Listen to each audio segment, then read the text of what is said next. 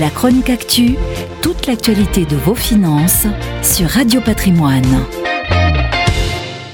Porté par un modèle économique imperméable à la crise sanitaire et par l'appétit des investisseurs particuliers, le titre Française des Jeux délivre l'une des toutes meilleures performances du SBF 120 sur sa première année de cotation.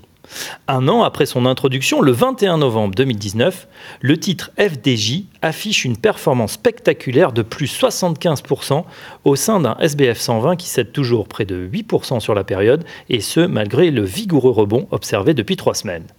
Les Français s'étaient à l'époque rués sur le titre puisque près d'un demi-million de porteurs particuliers avaient souscrit à l'introduction en bourse. Plus importante cotation en France depuis Natixis en 2006, les premiers pas de l'héritière de la Loterie nationale ne sont pas passés inaperçus en attirant 450 000 particuliers. Bien leur en a pris puisque après un an de cotation, FDJ signe la huitième meilleure performance du SBF 120. Florence Barjou, directrice des investissements à l'Ixor AM, souligne à juste titre que cette belle histoire a permis de réconcilier les Français avec l'épargne peu risquée, car les performances sont dignes des valeurs américaines de la tech.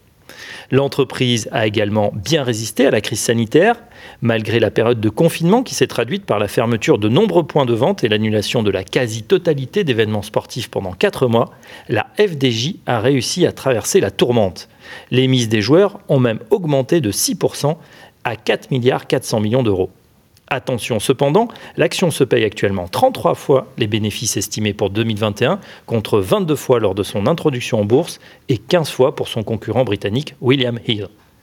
Au contraire des paris sur le comptoir ou en ligne, on peut en tout cas dire qu'en souscrivant Française des Jeux, 100% de ceux qui ont tenté leur chance ont été gagnants. La chronique actu, toute l'actualité de vos finances sur Radio Patrimoine.